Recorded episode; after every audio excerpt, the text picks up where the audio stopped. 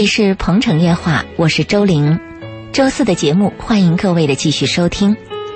今晚的《鹏城夜话》，我们在节目当中想为大家带来这样一个主题，那就是如何去看待孩子的前途问题。每一位家长都望子成龙、望女成凤，而你在关注孩子的前途问题的时候，最关注的点在哪儿？是否是万般皆下品，唯有读书高？还是认为孩子就应该出国留学、当官赚大钱，就是所谓孩子的前途？在你关注孩子的前途过程当中，你忽略了什么？那么忽略的这些问题，是不是才是真正孩子的前途？如果孩子缺乏情商，缺乏良好的品德和品质，对他的前途又会造成怎样的影响呢？今晚嘉宾周信周老爷做客直播室，我们就想跟大家聊一聊这方面的话题。那么最近一段时间，有不少听众朋友因为孩子的这个高考不是放榜了嘛？嗯，我们也看到很多的听众给我们发来私信或者打来电话，都说到说给孩子选这个专业的问题。那么在选专业的时候，我发现很多家长关注的是孩子将来能不能找一个很赚钱的工作，就很热门的工作。另外有很多家长说孩子考得不好，那我。该为孩子做一个什么样的打算？比如有的孩子说：“我就不想上大学，我想学一门技术。”但家长坚决反对，说：“你学技术有什么出息啊？现在这个技术能赚几个钱呀？”那么大家的问题集中到这儿，所以今天也想请您就这个方面的话题跟大家来做一个探讨。那就从两个方面讲吧，一个是为了生存，一个是为了理想嘛。嗯。过去我们从小受到家长的教育，就是为了生存嘛。就是你长大了以后，你不论是找工作还是上学，他的目的是首先你要养活自己，嗯，其次你要养活你的家人。如果你再孝顺一点，有能力，你还要养活父母嘛。嗯。现在的情况，孩子不养父母，他基本上是啃老族，啊，还有一些家庭很优越的，在选择专业的时候，我也碰到一些小孩我也问过他们。他们选的一些职业呢，我倒是建议啊，选一个比较踏踏实实的职业。我还甚至还偏向于理科，哦，因为理科啊，这个数理化它的标准一二三是有答案的。嗯，文科它牵扯到一个时态的问题，比如今年我们评论一篇作文，嗯，和三十年前评和三十年后评，由于人的社会风气。人对一个问题的认识、风俗有变化，对这个文章的评判也是有区别的，就是价值判断会不一样。对，但是数学一加一就是等于二，所以我建议很多孩子在学习的时候，既然你是找职业啊，嗯，是不是就是搞一个专业的，自己能够找到工作的？嗯，至于你有了这个工作以后，你要再变成什么 CEO 啊，再变成什么领导人啊，今后再创业，那是你的事儿。嗯。我们还发现有些有成就的人啊，他们的基础啊，就是那个扎扎实实的。比如说，我们说张艺谋，嗯，张艺谋原来是学摄影的呀，嗯，他后来作为导演，他拍的那个片子，你看出来就有比较唯美，像广告，色彩呀，构图都非常的棒。对，那我儿子他在选专业的时候，他就说要报导演系，嗯，我说你报导演系约等于报总经理。啊，有用吗？我说你还是学一个基础的东西，嗯，学一个摄影，学一个美工，或者学录音，嗯，你如果有个基础的工作，你就比较熟悉。你比如现在我们公司，我们公司来，现在最近我们新的公，我们新的公司成立以后，不招了些人嘛，嗯，这些人来了以后，无论你是做什么专业的，我们要求都都进厨房，啊，要进一线，一线，哎，那我们前天来了个小伙子。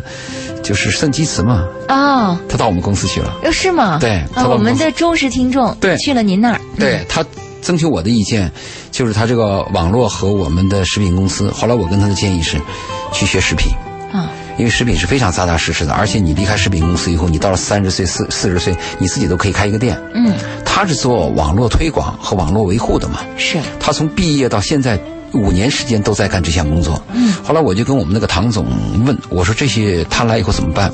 唐总的意思说：“如果他要成为我们同花顺今后优秀的管理人员，嗯，必须要从底层做起，从第一线做起。”啊哈，他现在学厨师，哦，同时又做我们现在的这个网络上的一些工作。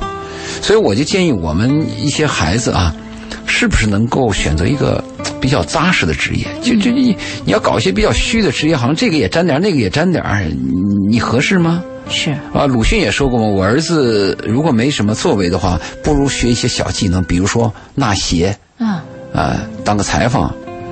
这样的话，经济危机来临的时候，你总是有事儿干嘛？而且你看没有，我们工厂招人的时候，呃，我问我们那个高总，我说你招人什么标准呢？他说我们招人就是要来能干活、能动手的。嗯，能说有什么用？哎，他说的对，那就是你来能不能上手？你是不是熟练的东西？嗯。现在我们找一个专业的人真难，找一个什么都沾点边的人遍地都有。是，嗯，复合型的都有。所以我建议，如果是我的孩子在选择的时候，我希望他扎扎实实的学一门，就是专业技术。比如说，你学个医生，当个外科是，当个外科医生，嗯，今后你当院长是你的事情了。对，对吧？我就学一个，呃，我我我我学一个这个数学系的一个什么东西，我增加我的逻辑思维。嗯，啊。啊，那我我们我们店最近前天又招了个人，嗯，大学物理系毕业。啊，物理系这个小伙子我很喜欢，嗯，因为他哥哥在我们公司，他信任我，嗯，他毕业他还是学学校的学生会主席，嗯，物理系来进我们的，先进厨房，就你要有一手真功夫，嗯，所以这个是我的建议。就算是将来做管理，如果你不了解一线的工作，你也没有没有办法去做一个很好的管理者，对，嗯，所以还是嗯。千里之行，始于足下啊！一点一滴的开始做起，这也是我们在这个节目当中想跟大家提醒到的。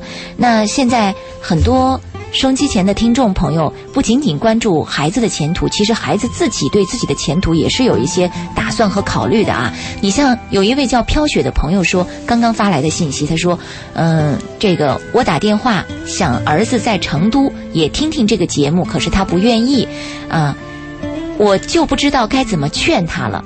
我孩子理科好，他在成都西南交通大学，统计学将来出来好不好就业？他选专业的时候根本不听劝。你看，孩子自己是很有自己的想法的。他的儿子刚开始选专业的时候就选的是统计学，他没有说儿子为什么选统计学。现在这个我们这个发来信息的朋友就说他很焦虑啊，说孩子选择统计学。当初选专业的时候，孩子根本就不听劝。那现在这个统计学出来好不好就业，这他担心的问题。嗯，呃，我我我们要分析他孩子为什么非常固执的选统计学啊？是不是他喜欢的那个女孩就选的统计学？哎，你首先从这个感情的角度去考虑了。我们我们做妈的做爸的要想一下。嗯，有时候孩子心里边有一个想法啊，做家长的是，嗯，很难理解的。嗯。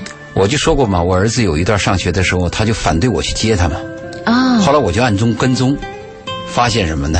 他喜欢班里一个女孩儿。啊。他愿意跟着他走。如果我去接他，不就车就接回来了吗？是。他就愿意走一段嘛。嗯。这个我们要有点儿童心理学。嗯。把他想的成人一点。第二呢，他说孩子非要选统计学，我们假设跟那个女孩没关系啊。嗯。他就学统计学，他喜欢这个，呃。我们每个做家长的要这样认为：当孩子到了一定年龄以后，他在选择职业、选择志向的时候，我们只能有建议权，我们没有决定权。决定权在孩子，但是有一个前提：只要这个孩子他选择的这个事情呢，他是靠自己的劳动去努力，嗯，认认真真去做，是一个扎扎实实的事情。嗯，不论孩子选择卖大碗茶，嗯，还是选择做这个。地对空导弹，嗯，我们都得支持他。啊，他他没有说我选择一个好逸恶劳的，或者是偷鸡摸狗的事儿嘛。嗯，我就是选择个专业，我愿意嘛，我想好好学嘛，我热爱这个职业嘛。嗯，那我们做家长的就得支持他。嗯，啊，再一个，他说这个统计学啊，我发现是这个问题。你这个学潮来的时候，比如说今年，比几年前有一段计算机特时髦，没错，哗都是计算机。嗯。等你这计算机学完了以后出来，发现计算机已经满了，嗯，对吧？遍地都是计算机过一段啊，英语特别时髦啊，都进去了。进去以后又完蛋了。就是这个，你要赶这个潮流啊，不如你做到最好。你比如说，都学计算机，虽然我出来以后计算机已经满了，但是我是 number one，嗯，那我还是有饭吃嘛。没错，对吧？我永远是强者嘛。这个社会最终说话的是强者，是没有道理。嗯对吧？如果我学的是英语，我一出来以后同声翻译，好家伙，直接给总理去去翻译，没得说嘛。对，就是你同样，我我经常跟我们那个这帮这个店里哥们儿讲，我说你们要当 number one，全世界人们只能记住第一名，没人记住第二名。我说我们哪怕只卖面条，如果你的面条能卖到啊这个地区第一就行嘛。嗯，我们不是选择做什么，而是要选择怎么做嘛。嗯，你的儿子选择了统计，你担心出来找不到工作。如果你儿子非常优秀，清华大学统计毕学统计毕业的，那不是很厉害吗？嗯你北大的那也很厉害啊。嗯，所以这个问题看你怎么看啊。现在的问题是，儿子嘛，既然他已经定了，我们与其反对，既然不行了，不如一百八十度转弯过来支持他。嗯儿子好好学，统计好好学，学出来要争当第一。对，而且他的儿子现在也才刚刚上这个大学，选了这个专业，呃，就未来这个大学四年可能还是会有变数。你比如说，儿子可能哦，将来、他会有第二、第二、第二专业，或者还有其他的学博士要有转变。对学硕士、博士课会不会有转变，这都是一个未知数。是那个女孩又学别的了，她 跟着学别的了，都有可能考虑哈。所以我们现在这么样的担心，也是不是有点呃早了点儿哈？其实没有必要。好，我们再来关注一位听众朋友的留言。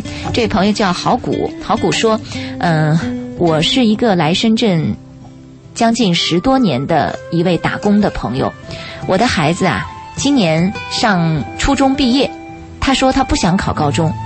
我的想法是，这小孩儿吧，必须得学习好，有一个文凭，将来才能够有好工作，有好前途。我不希望他像我和他妈一样，都在深圳做最普通的这样的一个打工一族。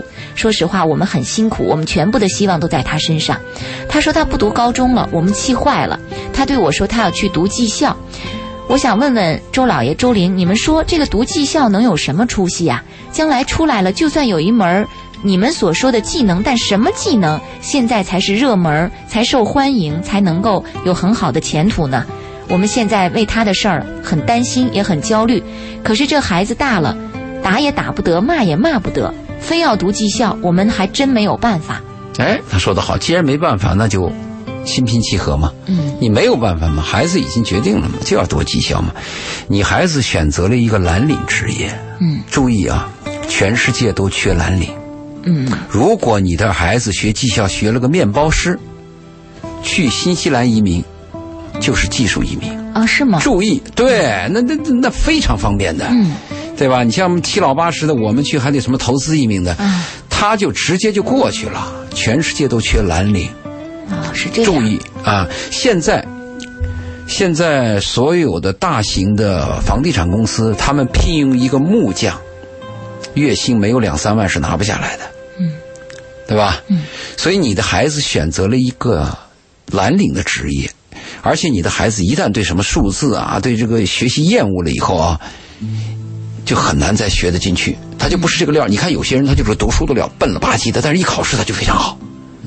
对吧？有些人你看着他考试比较差，但是他为人处事啊，还有一些小聪明啊，还有一些反应啊，就比较快。嗯，我相信每个人他身上都有一个绝佳的一个优点，只是这个优点我们自身不知道。也许周林，你不当主持人啊，你当一个什么，嗯，当个婚介的红娘，啊、没准比你这主持人还还 行带劲儿啊。回头我不当主持人了，我就往这方面考虑考虑。嗯我就在想，每个人啊，我们人生很短嘛，我们没法去去尝试嘛。嗯，其实我们每个人身上一定有一种工作对自己是最对味儿的、嗯最拿手的，我们不知道。是，但是你的孩子还是这样。我刚才谈到第一个孩子跟第二孩子都有一个前提，只要你的孩子选择的是我任劳任怨、老老实实去干的一份职业，嗯爸妈就要支持。况且孩子现在既然是已经铁了心了，嗯，这个职业很好吗？最后他问了个问题，他问我们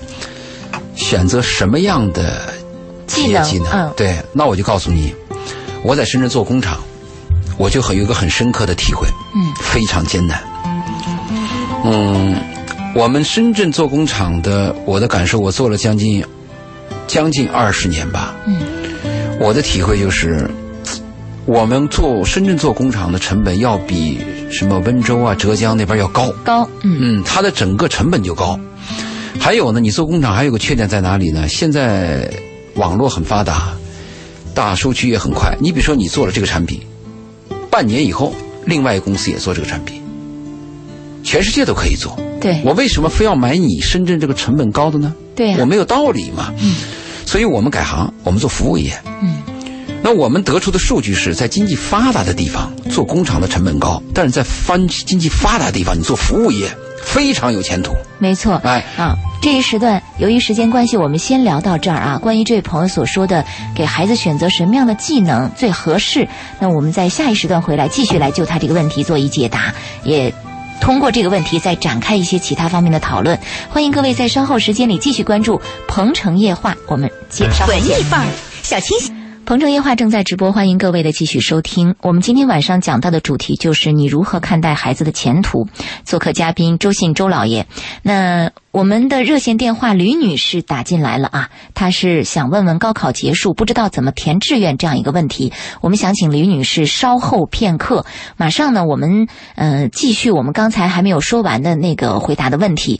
一位叫好谷的朋友在公众微信平台上留言说，呃，孩子想上技校，不想读高中，但他不知道孩子选择什么样的专业更合适。那老爷，您刚才提到说，在发达地区啊，这个服务业比较合好。对，嗯而且服务业可以做一辈子。嗯你比如说，你是一个大堂的酒店的这个经理，等你到了三十四十岁的时候，很多人会挖你。是如果你到了三十四四十岁的时候，你说我是某一个店的几级厨师，别人会挖你。嗯，如果你说我在哪个幼儿学幼儿园，我当的是多少多少教师，别人也会挖你。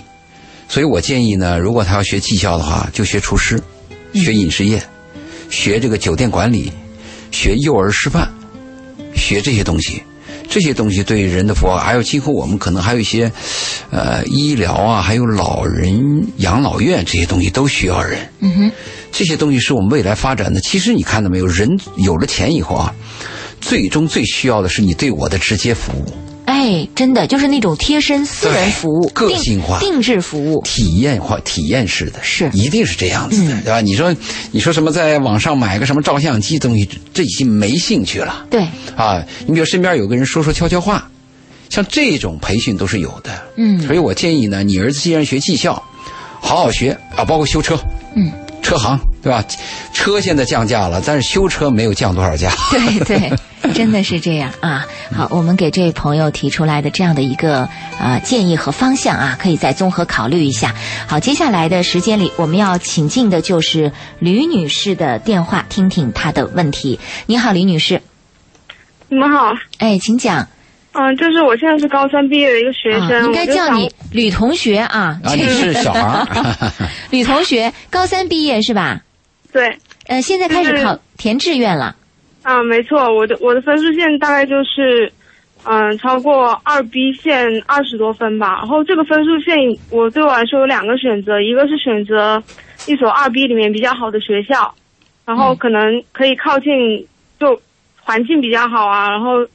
嗯、就是算二 B 里面比较好的学校，然后要不然就是选择二 A 线的那个补录学校，嗯就是二 A 的学校，有些学校没有招满，就会补录。而我的这个成绩进二 A 的话，又只是可以选那种冷门的学校的不太好的专业，嗯就我都不知道怎么选，因为又有人说二 A，嗯、就就和二 B 不是一个档次。你说那个二 B 环境好是指什么呀？是学校环境好，所在的城市条件比较好，是这个意思吗？嗯、对，离家比较近，然后那个学校学校也还可以。啊，那那个你说那个二 A 的问题呢？二 A 就可能是地方比较远，嗯，然后冷门，嗯，就交通不便，然后那个专业也选不了自己比较偏好的。就是所在的大学可能在郊区。对啊。那如果从你刚才回答这个都答案已经很明确了，肯定是二 B 啊。可是就是再一个就是二 A 的吧，二 A 的那个学会学费会比二 B 低很多。学费是这样，学费你要问你爸妈。嗯，如果你爸妈，如果你就业的时候会不会这方面相差比较大？是不是还有一个区别啊，小吕？就是二二 A 他的身份比二 B 要好一些。对啊，嗯，就是这个大学的身份，成出来的毕业证的含金量，可能二 A 呢，它的含金量会高一些。金量没用。您认为含金量没用？我认为没用，只要你大学毕业以后，你走入工作岗位，看你是能力。嗯那个所谓的学业，那个包括你博士、硕士啊，嗯这个文凭它只是一个敲门砖。也就是说，第一次面试的时候你可以通过的，但是你的成长和你在今后在公司获得的职位和晋升，一定跟你的个人努力和做出的贡献有关系。嗯今后这大学生、这博士生都贬值的嘛，遍地都是嘛。而且最后，最后你发展到西方那样国家，大学生毕业以后就是一个普通工人嘛。嗯没有什么区别嘛。如果她是个女孩，我要是她爸，我倒是建议她选二 B，二 B，因为在任何地方学都比较好，但是离家近一点，那不安全一点嘛？嗯，你如果路路离得比较远，那他出事儿的或者是麻烦事儿的几率就高嘛。嗯对不对？你在任何地方学的基础知识是一样的，因为上大学啊，上大学主要的目的不是说你学了以后有多大成就，上大学最重要的一种方法就是教会你怎么样自己学习。啊，是这样的。对不对？小的时候让你死记硬背，嗯，然后到了中学以后又逻辑分析，是吧？到了大学以后是你要自己怎么样学习，这是最关键的。所以我我看选二 B，嗯，选二 B 的学校，这是给您的建议。那你嗯，还有一些我什么？还有一个问题，嗯，就是像对你们来说，电子商商务这个专业到处都是电子商务，电到处都是电子商务。当然，电子商务今后是我们未来的发展一个趋势。嗯，也就是说，信息啊是非常重要的，大数据时代来临了。呃，这个电子商务的专业的人是非常多的，但是你注意，除了电子商务之之外，还有没有其他今后也需要的专业？嗯另外，你学电子商务和学别的专业啊，它的基础课几乎是一样的嘛，只是一个专业不同嘛。嗯，因为我毕竟是文科生，可以选择的专业比较少，而且每个专业都有说不好的，比如说什么，呃，什么国际经济与贸易啊，说是之前的热门，现在又怎么样？然后还有英语啊，也是说四六级大学都要考，读英语是没有优势，或者说金融学的太泛之类之类的。你要是学文科的话，我会有两个判断。嗯第一个判断就是你的学习比较差，你的理科比较差，所以你选择了文科，这是第一个判断。第二个判断是你在文笔上有超人的技能，嗯，就是你的文科特别好。只有这两种可能性去学文科，是是吧？那如果在这种情况下，你要说学英语，我建议你就不要学了，因为英语啊，今后发展到什么地步？你现在啊，Google 或者其他的也，你打出字，他就给你翻译过来了。是，同声翻译或者同文章的翻译已经出来，那那那是一个工具。嗯，而且英语啊，你一定要在环境当中去学，就是非常轻松。对，如果你每天用的都是你好我好，但是你非要说 how do you do how do you do，这不是很麻烦的事吗？嗯你你难以记住。嗯，所以英语不要学了。如果你学文科，像你这样的情况，那我倒是建议学个电子商务，起码是多了这么一个未来趋势的牌子嘛。我到哪挂个电子商务，你招人我就可以挤一挤嘛。嗯但是你这个电子商务要有点真材实料，嗯嗯，是不是？嗯，就你在大学读的时候，可能要专注一下。嗯，听你这个女孩说话，我倒是有好感，口齿非常清楚，比较朴素，没有话霸，没有什么然后啊，就是说没有嗯结结巴巴的。对，你的思路是比较清楚的。嗯嗯你经常听我们节目吗？呃呃，我妈经常听，推荐我来打这个电话。哦，这样子的。好，那代问你妈好。嗯，好，我们对你的这个答复就这样。还有什么？嗯，就是像就，嗯、就你们好像有推荐酒店管理这个专业，酒店管理当然很好啊。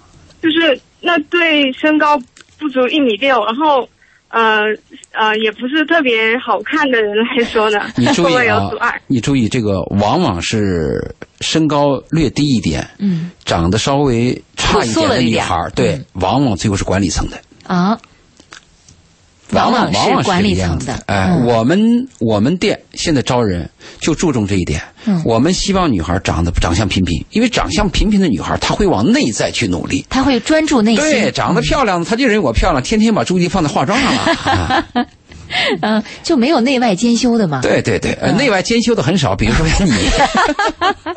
对，我就想为自己说点话啊。小吕，我们跟你讲的这个情况，您可以考虑啊。就说从专业的角度上来说，你来看我们的嘉宾，呃，周老爷他更关注的是个人技能的问题。比如说，实用。对酒店管理就比电子商务可能更实战一些。还有一个，嗯你这个小吕啊，我倒建议你学学幼教。啊，因为幼教是我们今后发展的一个趋势。我在今年上半年的时候，呃，跟那个深圳市学龄前教育的那些校长有过一次谈话。嗯我就发现他们教育的孩子三到五岁的，嗯，而且我们还发现，所有的家长为了自己的孩子不惜一切。不惜代价，嗯，今后就是女人的化妆品、孩子的教育、老人的健康，嗯在这几个方面上花钱最多，没错，嗯、所以一掷千金。小吕可以考虑这个方向，不要觉得说幼儿教育是呃学历更低的人所关注，现在不是了，幼儿教育需要大量的高精尖人才。小吕，你学习完了以后，假如那时候我还在深圳，嗯你来找我，幼教啊，还有这个酒店管理，我都可以给你推荐单位。嗯，好吧，哦，就是我想问一下，因为现在不是说专业不对口的都蛮多的吗？就是像如果像你的单位如果招人的话，会一定要注重专业吗？就对口。我们单位招人，我们有六个字儿：感恩、诚实、勤奋。嗯我们要求品德，因为我们认为技能是可以培养的，我们有充分的培养能力。我们的总经理就是多伦多回来的，原来天音公司的 CEO。嗯我们有这个培训能力，但是品德很难培养。是所以我们的公司的标准就是感恩、诚实、勤奋。只要你这个小孩具备这三条，什么样的水平我们都可以培养。如果这三条有问题，哪怕你就是博士后，我们也没兴趣。嗯，好吧，我小李，就是想啊、我还是就是想说，就是就我觉得一个有能力的人，不管他学的是什么专业，如果他对某方面有兴趣，就算他对那个方面没有什么专业的基础，但它还是可以发展那个方面的呀。对，因为它的那个基础知识是一样的。你比如说，你学的物质不灭定律，嗯对不对？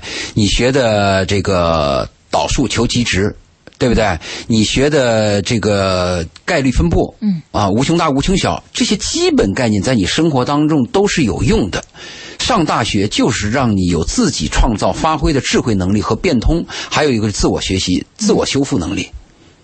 基础是一样的，只要你认真学，你把每一个基础搞好，跟盖房子一样，只要基础好，后面装修就有戏。如果基础有问题，垮塌就很危险。嗯，小李，好，好，那我们就先聊到这儿。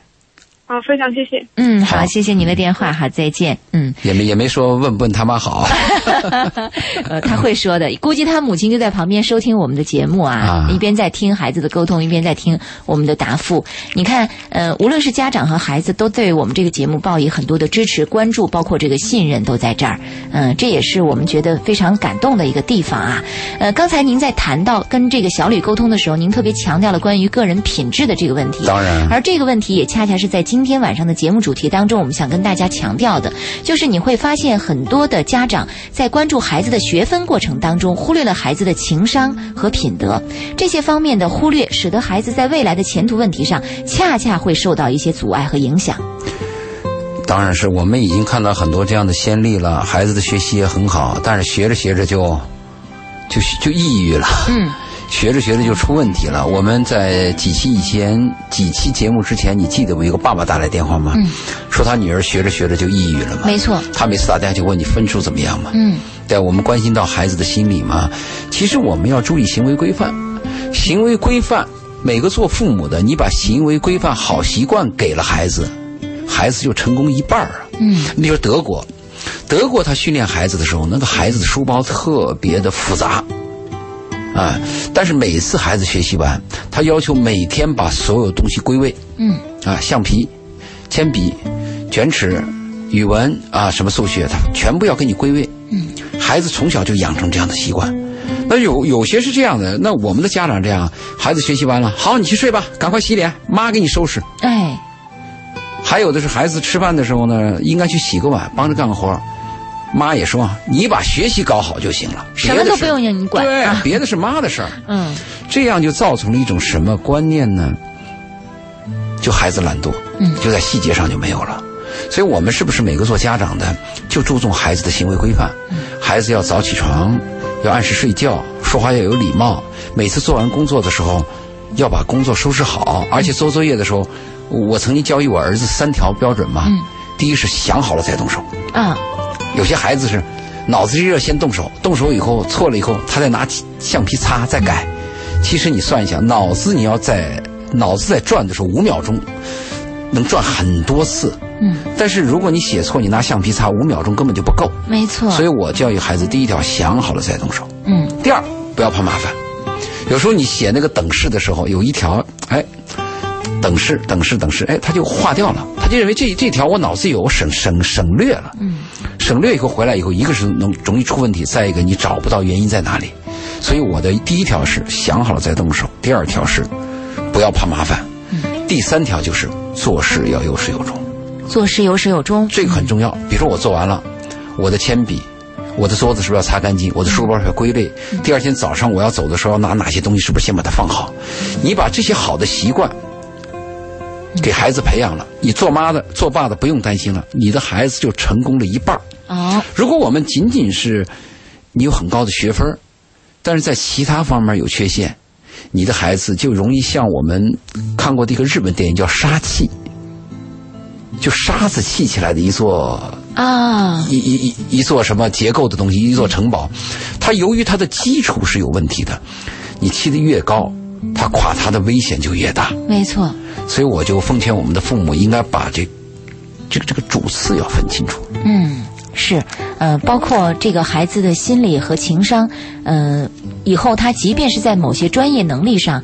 呃，非常的好，非常的棒，但有可能他在个人幸福上也会受到影响，这也是我们在节目当中曾经强调过的问题。个人的幸福跟你的学业和成绩，包括你的金钱收入和社会地位无关。对，我们一再给你讲清楚，我们过去说的“书中自有黄金屋，书中自有颜如玉”，我同意。嗯。书中确实有黄金屋，书中自然有颜如玉，是吧？一个才子，一个优秀的人，可能会找到非常靓丽的女人。如果你的学识很高，很多高薪的单位会找你，你也会拿到很高的薪水。所以我我我我不得不同意，书中自有颜如玉，四中书中自有黄金屋。但是，注意，黄金屋、颜如玉和幸福无关啊！你拥有了，并不在于。代表着你就抱着这些东西就幸福了。对啊，我们看到很多过得贫穷的人很幸福啊，我们看到多少身家多少人呢过得很惨呐，甚至抑郁，甚至是失眠。而且我们还看过很多靓丽的女人，过得也很惨呀，红颜薄命啊。对，红颜薄命，嗯，一辈子就是孤孤单单啊。是啊，是。所以我们一定要明白，书中自有黄金屋，书中自有颜如玉，但是颜如玉、黄金屋跟幸福无关。没错，嗯。这个也是我们要跟家长朋友强调的。好，我们继续来关注一下公众微信平台上听众朋友的留言。雪花在飘说：“周老爷、周玲，你们好，我女儿今年刚考上中山大学法学专业，我们也很担心四年后出来难找工作。请问周老爷，法学出来就业难吗？”哎呀，法官和律师都是比较难的。嗯，你如果是在西方国家，这就更难了。那考试，好家伙，那复杂着呢。是。但是你女儿是喜欢你也没办法，是不是？她喜欢那个男生考的法学院。您都从这个角度来判断。对啊，这为什么呢？嗯，啊，这个女女女人当法官的也有啊，是不是？也也很多啊。也那去一个公司当一个法务人员，是不是也可以呢？也可以。其实讲到职业来讲，它就是一个教本嘛，它是你一个生存的依赖嘛。是。至于法学院，还是这个外科手术医生，还是幼儿园园长。没有关系嘛，我就是拿钱，我要养活我自己嘛。因为你的爱好是八小时以外的嘛，八小时之内是你的职业嘛。我们看一个个人的修养、个人的爱好是八小时以外的，是八小时以内，我们都是在工作，就是为这个社会做贡献，为他人服务，同时获得回报，来养活我自己，我养活我家人嘛。嗯，就这么个道理嘛。嗯，所以你儿子，当然女女儿，你要说我们说学那个法学院了，当然是比较艰难一些。嗯，可能相对难一些。相对难，因为你想嘛，我我们一千个工程师里边有几个法官嘛？对，对不对？我现在要招工程师，我今年招人了，可能招一千个法官，可能招十个。哎，是他的比例是你要从刚开始到从书记员什么，要要要很长的时间的。嗯，但是也未必说将来就业就一定按照专业去就业哈，也有可能说你学的法学专业，但你最后的这个工作却与法法学专业无关，也有可能。世事难料。嗯，但是不论学什么。你把基础打好，嗯，是，这也是我们跟大家反复强调的啊！一笑堂主说：“周林周老爷晚上好，我儿子二十一岁了，现在也从高职院毕业，自己找了份工作，已经上班了。我非常赞同周老爷的观点，要选择一个专业性比较强的专业。但是让我烦恼的是，儿子在家除了上网玩游戏，几乎和家人没有任何交流，吃饭都拿着手机，想和他说句话都挺难的，而且丝毫没有考虑谈女朋友的心思和打算。”挺发愁的，我该如何跟他谈呢？谢谢。二十一岁已经担心儿子谈女朋友的事儿了。那就说二十一岁，他爸他妈二十一年就把他给教坏了，因为这个责任在父母。是。孩子如果在两三岁的时候，我想他一定是，爸爸我舍不得你，妈妈我要抱着你，一定是这样的关系。那为什么我们从一个小孩儿，从一个婴儿，最后变成个少年，最后变到现在二十一岁，变成这个样子呢？我们每个做父母的要反省一下，是我们自己的责任。嗯，比如说孩子在从小的时候，每一次跟你亲近的时候，每一次向你求知问问题的时候，每一次跟你有意见分歧的时候，你都做了哪些事儿？我们小时候的是爸爸妈妈经常给孩子的是背影，等孩子大了，孩子给你的就是背影。嗯，这个就积积重难返。嗯，那积重难返怎么办呢？那我们的回答就是，孩子到了十八岁以后，我曾经不止一次说过。孩子到了十八岁以后，家长唯一能做到的，就是爱他。嗯，没有其他任何办法。比如他打游戏的时候，老爸今天下班了，我把手机一关，儿子你喜欢打哪一个？嗯，我跟你一块玩一下。来拼一场，是不是？嗯。呃，儿子说，我今天对你没兴趣，那我自己偷偷练。我练得好的，真给你拼一场。嗯。就是你你你有没有这种亲和力？只能爱孩子了，没有其他的办法。你现在想用什么教育啊、教导啊或者命令啊，都失效了。嗯。那至于谈恋爱的这个问题呢，我原来说过一句话嘛，如果你在网上查，可以查到，就是爱情要从娃娃抓起。我在十年前就提出这个口号嘛，爱情要从娃娃抓起嘛。如果我到了一定年龄再告诉你，孩子，你开始学习爱情吧，这就晚了。嗯。你要懂得男女关系，懂得与人相处。懂得和别人说话，和怎么样交往，要从娃娃抓起。嗯，那你的孩子要从小跟孩子谈，长大以后你要成家，你要做一个有责任男人。你说，你看爸爸养一家，我每天虽然很辛苦，但是见到你们茁壮成长，我心里就可以看到快乐。你看你妈妈也很辛苦，但是我们俩呢相依为命。如果你从小跟孩子有这样的思想灌输，孩子就慢慢就接收了。是从小一句话都不说，到二十七岁你找个女朋友吧，啊，人不搭理你。对，像我我我周围那哥们儿，他的女儿是真真是优秀，学生会主席啊，嗯，上千人的这个大会，他女儿主持，长得又漂亮啊，嗯，他妈从小给他教育就是，上学期间禁止谈恋爱，完了，对，然后毕业以后呢，好好工作，到了三十岁以后，你怎么还不生孩子？这 这谁的责任？这怎么能速成呢？啊。所以，所以我们每个家长要反躬自问，嗯，我们身上的问题在哪里？我们只看到孩子身上的问题，所有孩子身上的问题，就是我们这些当爹当妈的问题。哎，真的是这样啊！呃，当你发现孩子身上问题的时候，真的要问问自己，呃，到底出在哪儿这个问题啊？乐一笑说：“周林周老爷，你们好！周日刚参加完你们的见面会，现在又听到你们在主持节目，感觉又熟悉又亲切。嗯嗯。”好几位听众朋友对您那天的见面会的开场白特别的感兴趣，说恨不得让您把那个开场白啊给写下来发到我们的公众微信平台，让他们都记下记下来。现在您的个人的一些语言成了语录了，被人家反复的这个抄写要背诵。您那天的开场白，好几位听众朋友在公众微信平台平台上都在询问说。特别想让您再重复一遍。我们今天结束的时候跟他重复。对，结 结束的时候你们再听一下啊，说那个开场白太精彩了。啊，那是我我我用我自己被爱感动的一种感觉写出来的啊，原创。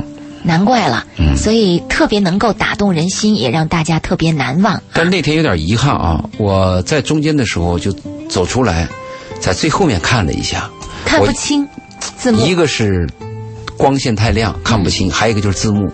对，有好几位朋友也说了，但是你会发，你发现没有，我们的听众没有一个人说我中途离场啊，对，没有一个人说啊，没有一个人说，因为我看不清，我就干别的。大家还是全神贯注的关注于这个大屏幕，整个三个小时不离不弃的守候在现场。其实我比较后悔的是，我应该把这个片子再好好的讲一下。我以为大家能看懂，我以为能看到字幕，那是很精彩的片段嘛。是，结果出乎意料嘛。而且您花了很长的时间把它一个一个的剪辑下来，剪辑下来，工作量非常大，确实很辛苦。因为我我我我实际上，你看我剪了七部片子，嗯，但其实我看了十几部，是十几部片子剪七部片子，多大的工作量？没错，而且这部片子每一个阶段每一个阶段哪个起点哪一个剪辑点，我自己要要清楚。是。工作量是有，但是没做好，这一点我们深深感到遗憾。就是天下总有遗憾，下次我们会努力。对，把字幕把字幕往上调。我的那个设备可以移动字幕的，我把字幕移起来。呃，这个问题以后我们都会把这个细节关注一下。第一次听众见面会，既也是一场磨合的过程，让我们意识到哪些问题存在。对，是初恋，需要磨合哈。呃，还有听众朋友继续在公众微信平台上留言，呃，都是与个人的职业前途，包括孩子的前途有关的。那么下一时段回来，我们将继续关注这一主题。你如何看待孩子的前途？鹏城夜话，稍后接着再见。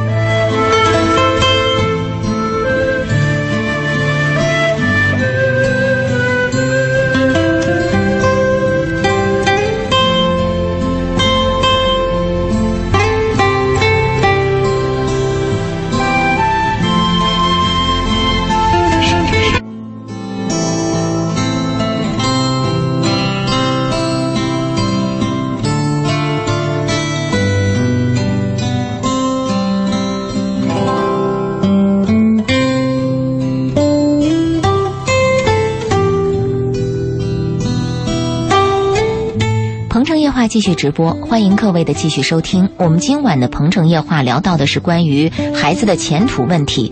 欢迎收机前的家长朋友和孩子本人，通过热线电话八八三幺零八九八，公众微信平台搜索八九八周玲，利用这两种渠道来跟我们互动，谈一谈您对于前途关注的点，以及您现在遇到的困惑和难题。今晚做客嘉宾周信周老爷，在上一节目当中啊，很多听众朋友在公众微信和微热线电话当。中来询问一些问题啊，我们继续来关注公众微信平台上听众朋友的留言。有听众说，听了周老爷的谈话，感悟很深，以后对小孩的教育要朝着老爷的方向来做啊。我什么方向？我的方向就是先做人，再做事儿。嗯，培养孩子成人，第二才是培养孩子成才，是使他变成一个完整的人，嗯，一个优秀的人。第二才是他的成绩。我们说的那个。学分啊，学风对对是啊。这里有位朋友说：“周玲姐、周老爷，你们好，我是一名刚刚毕业的中专生，我学的是厨师专业，下班习惯早退，但不习惯不喜欢迟到，可能是因为下班时间太晚吧。有时候对厨师专业有些恐惧，我不知道该怎么办。就因为下班时间晚，就对厨师专业恐惧啊？您能有我们下班时间晚吗？”嗯。他这个下班时间晚就早退，这是要注意的。在一个公司啊，你就要服从这个公司的它的规章和纪律。嗯嗯，如果你要是违反公司的纪律的话，你就会成为边缘人物。对，这个边缘人物就是两个情况了：一个是你有一天会被辞退，嗯，还有一个边缘人物呢，公司也用你，但是呢，他对你的重视程度啊和晋升，嗯。就会另眼相看，是，所以你，所以我们有一句话这样说：要给自己的阅历打工。嗯，我在公在这个公司，我既然答应做了，我就努力做，把它做到最好。嗯，如果我对这个东西有反对意见，那我就跳槽，对吧？我就要干就把它干好。最怕的是鸡肋。我们说那个男女关系、夫妻关系也是。就怕的是鸡肋，对 啊，要不我就不爱，我对你不负责任，你也对我不负责任，咱俩各过各的。嗯，如果我要爱，我要尽量做到，我尽量爱你，我们要互相的呵护对方，要重视对方，我们要把关系处好。嗯，最怕的是不怎么样，不怎么样啊，但是离了吧又不合适，这种关系很糟糕的。是，嗯，所以我们希望每一个人在自己的一段生命当中尽可能的饱满，嗯，把自己要干的事啊，尽最大的力把它干好。不论是你的私事还是公事。嗯，厨师挺好的呀，这你可以好好干的呀。是，而且你这么年轻啊，我不知道你为什么就担心这个下班晚。其实年轻的时候，我们是可以吃点苦啊，受点累啊。就像你说，我在为自己的阅历打工。你现在不积累，你什么时候积累呢？您曾经说过，就怕这个什么中年太闲，对年，少年太顺啊少年太顺年太闲，老年太穷，对，人生三大灾难。嗯是，嗯我们公司是这样规定的，我们公司有两种人，嗯一种人是发月薪的，啊，一种人发时薪的。发月薪的大部分是我们的干部管理人员，也就是我们的核心人员。是，这些人没有没有加班的概念，比如说到点了，客人来了，那个发时薪的工作人员可以走，因为你八个小时，八个小时就是雇佣关系，你走。但是我们发月薪的人，他跟公司利益挂钩的人，你必须留下来，必须超时工作。嗯。啊，这个不同的就是你把自己当主人，还是当雇佣人员，还是当钟点工，这是你自己要选择的问题。是。你其实你把自己当成什么样的身份，公司也拿什么样的身份来对待你，这个是相互的。相互而且你如果一直拿这样的身份来要求自己的话，那么你的成长进步永远就只能在这个地步。但是不管怎么么说，你到一个公司去，你要遵守公司的规章制度，是这是很关键的一点。啊，这是我们要提醒这位朋友的啊。嗯、爱欲言又止说，你们今晚所谈的内容跟我看过的一篇关于未来需求与赚钱的行业息息相关，说的非常好。今晚的谈话让我受益匪浅。嗯，挺好啊。这里还有一位朋友说：“周玲姐、周老爷，晚上好。我来深圳有三年了，十七岁就出来在工厂上班，现在的工作是做亚马逊行业的。请问周老爷，亚马逊这个行业好不好发展呢？好迷茫，是电商吗？啊，电商对，嗯嗯，任何指的是电商，任何一个行业好不好发展，就是看这个行业能不能做到 number one。嗯你哪怕你说我这个行业就是做什么呢？做火柴的，你能不能当第一？如果我就做一个小小的火柴盒和火柴，我如果能做到龙头，那我也可以当第一。没错我我们知道有有有一个股票叫长源新材，嗯长源新材的老板呢是我们的乒乓球协会的会长，他们公司做什么？就做热缩管。热缩管什么东西呢？就是你看所有的空调啊、电视机啊，所有的电器设备啊，它两个线接通了以后，嗯它有一个焊点嘛，啊，这个焊点要绝缘，必须有一个塑料管套上去，然后用热风把它一吹，它马上把它固住，就是绝缘嘛。嗯，就做这个热缩管，做到了世界第二。啊，而且还是上市公司，你看看它的股票翻了多少倍。真的，就是我就说你能不能当行业第一？嗯，如果你能当行业行业第一，我们不分行业，我卖包子，我能卖成那个世界第一，那我也可以厉害啊。是啊，我们现在同行人开始卖包子，我们准备打败 顶顶泰丰啊！我们 可以，我们拭目以待。我对们，我们相信可以的。能不能当第一？如果你这个行业能当第一，有发展前景，发展前景就是能不能当第一。你别看有些公司红红火火的啊，投了很多钱，他的理念、它的公司方向，包括他的企业文化是有问题的。哪怕你暂时拿的薪水比较高，这个公司没有前途，你就没有前途，嗯，对不对？有道理这。公司有前途，你才有前途。是，嗯，我们很多年轻人这样，我不管你给我多少钱，是 我先谈价钱 啊，确实是这样的一种情况啊。我们来关注一下，呃，公众微信平台上听众朋友继续在留言。另外，热线电话当中有一位朋友也在等待，我们看看他是什么样的情况。导播还在给我们介绍啊。嗯、这里有听众朋友一直在回复，呃，参与了我们的这个听众见面会的这样的一个感受啊，像雪珠儿他说：“周林周老爷晚上好，很高兴上周日见到了你们。周林正如我想象中那般美丽与亲切，不过没想到周老爷居然是一个风度翩翩的大帅哥啊！这次见面会真是让我受益良多。如果我的人生早一点有这么一堂课，也许就不会三十八岁还没把自己嫁出去。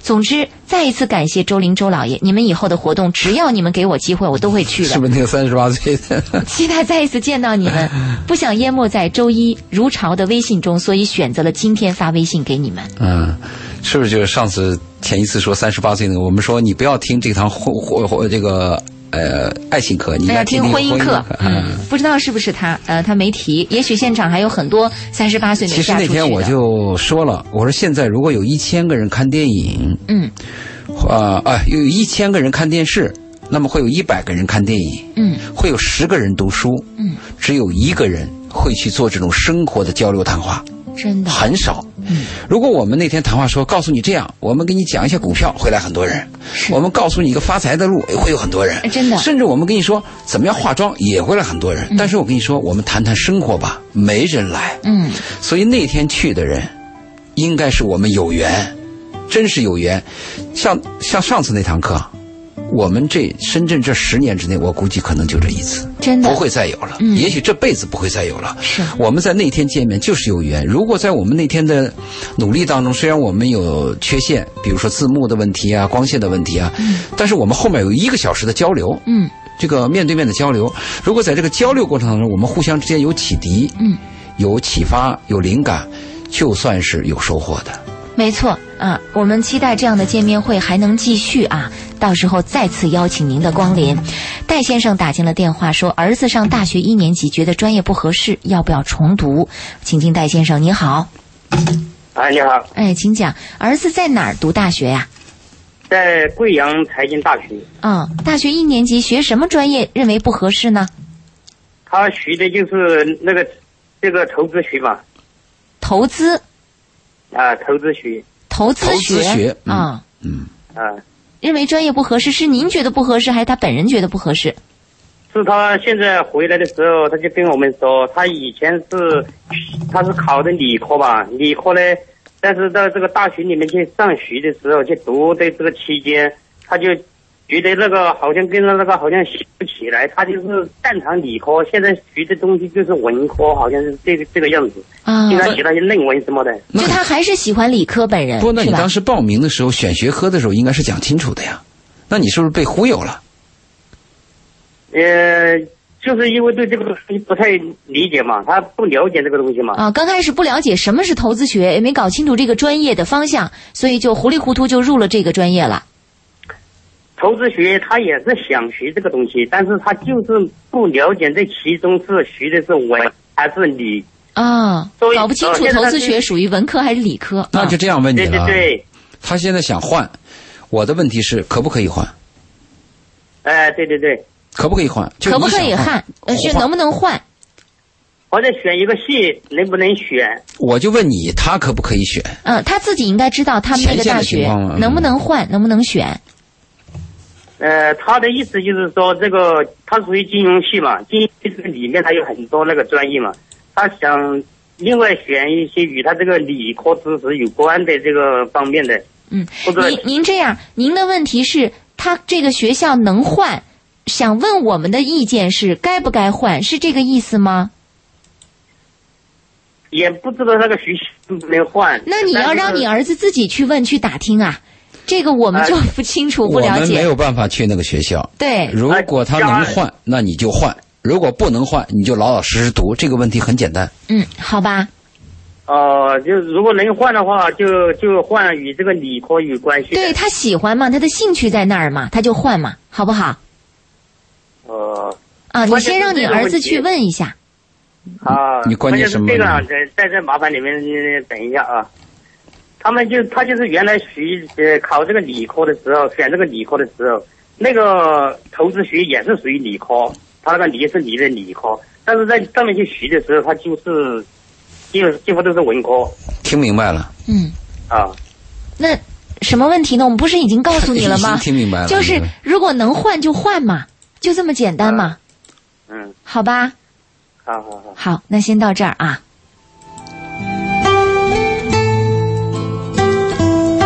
雪珠儿跟我们回复说：“就是我，我就是那个三十八岁的，跟你们对话的那个。就是雪珠，你知道了吧？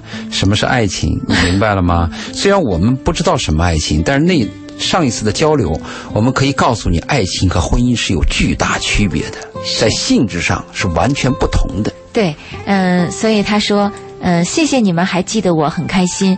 他那堂课看来是有收获哈，对因为那堂课他明白了爱情和婚姻的区别，所以我他说相信很多人一辈子都不知道什么是爱情，嗯也不知道什么是婚姻。是别看过了一辈子，嗯，真的是这样。呃，我们后面还有几分钟的时间，我们抓紧时间把一封没有回复的私信来回复一下啊。是来来得及吗？很长呢。嗯，很长哈，现在已经还有五分钟的时间，够吗？不够吧？估计不够，那我们只能是拿到下一次了。对那节目最后，我想让您把听众见面会的那个开场白，对再跟我们介绍一下，因为听众呃不止一位听众在我们的公众微信平台上不断的在询问关于那个开场白，确实打动了很多朋友。这个开场白呢，是在几年前我看了一部电影，叫《失恋最后的八天》，嗯它还有一个片名叫《梅子鸡之味》。嗯它讲的是一个学就是能力很差的一个人，他拉提琴，他总失败，嗯，最后他爱上了一个女孩儿。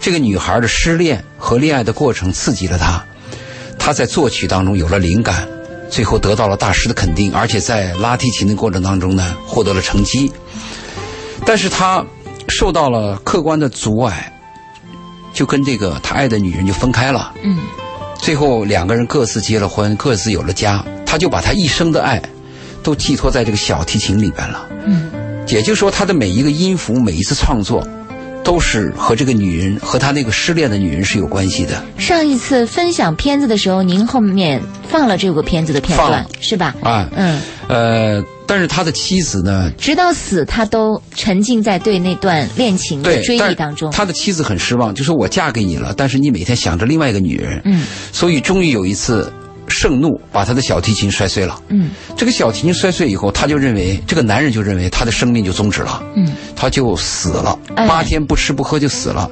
在看这个电影以前呢，我对爱情是认为有点可笑，嗯呃，也疯疯癫癫的，一会儿天上一会儿地下的。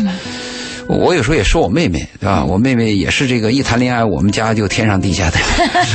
但是看完这个电影以后，当时那天晚上就特别感动我。嗯他的整个创作和他的画面、音响都很感动我。我当天晚上就写了这个这段话，而且到电台录了这个音，做过一段版头。我是这样写的：无论我们的一生是多么的艰难与曲折，也无论我们经历过多少次伤痛与失望，我们都要在自己的灵魂深处保留一块净土，保留一点点天真和无邪。我们要相信圣诞老人是真的，孙悟空是可以上天的，我爱的人他也一定会爱我的。如果在你的灵魂深处有这样一块净土，如果你多少还有点天真和无邪，你就会有美好和感动。如果你还曾经爱过，哪怕你的爱只是一个瞬间，哪怕你的爱只有短短的几秒钟，只要这个爱是真实的，只要这个爱曾经存在过，感动过你，你的整个生命就会有意义，就会有希望。缺少物质，我们的生活会显得穷酸；但是如果没有爱，对一个懂得爱又曾经爱过的人来说，生不如死。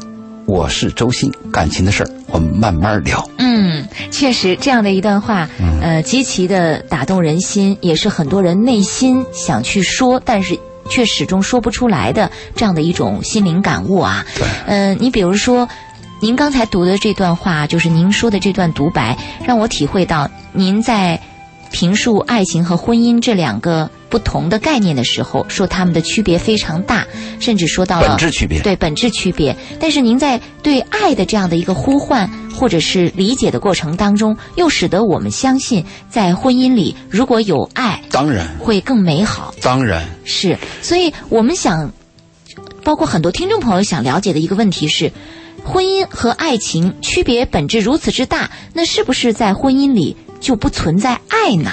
因为我们看的电影的爱情故事和看的爱情小说，它讲的是爱情。嗯但是我们看到的婚姻当中，它有很深的感情。我们经常说这个人没感觉，但是我们跟一个没感觉人在一起，我们后来有感情，是，感觉无法培养，感情又可以培养。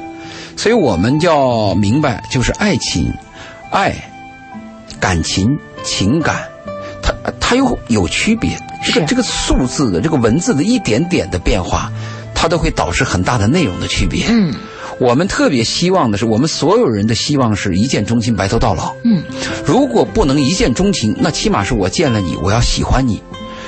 慢慢的，我们走下去，中间再加上责任，这个基础就好一些。我们害怕的婚姻是，我刚开始不爱你，我是为了某种利益，我跟你在一起了。我们担心这个婚姻它的基础有问题，但是我们后来会发现，很多没有爱的婚姻，它因为利益关系，它会存续很久。哎，但是我们种交换条对件，，往往我们充满爱情的这种婚姻，因为我爱失望了，真是就决裂了。很容易就夭折了。对这个问题很复杂，所以我们有机会会跟听众再谈谈什么是婚姻。嗯，好，有机会我们在谈到什么是婚姻这样一个主题的时候，再请您来参加我们的听众见面会啊。呃，那今天晚上的《鹏城夜话》到这里就要跟大家道声再见了。呃，所有的听众朋友在公众微信平台上的留言，我们都会继续关注。那如果大家有一些问题想继续询问嘉宾周信的话，可以关注他的新浪微博“周老爷二零幺幺”。有听众说，刚才的这段开场白是“晚安深圳”的开场白。对，哦，你看很，很多年前，一直追随您的节目就是当天当天晚上就不知道哪来一股劲儿。你比如像我，像我现在去写，就就就是另外一个味道了。是。我是个悲观主义者嘛。这么唯美的东西就是在那一刹那有。好吧，今晚的节目就是这样，谢谢大家的收听，我们明晚再会。好，再见。表情。其实我想感动你，不是为了抓紧你。我只是怕你会忘记。有人永远。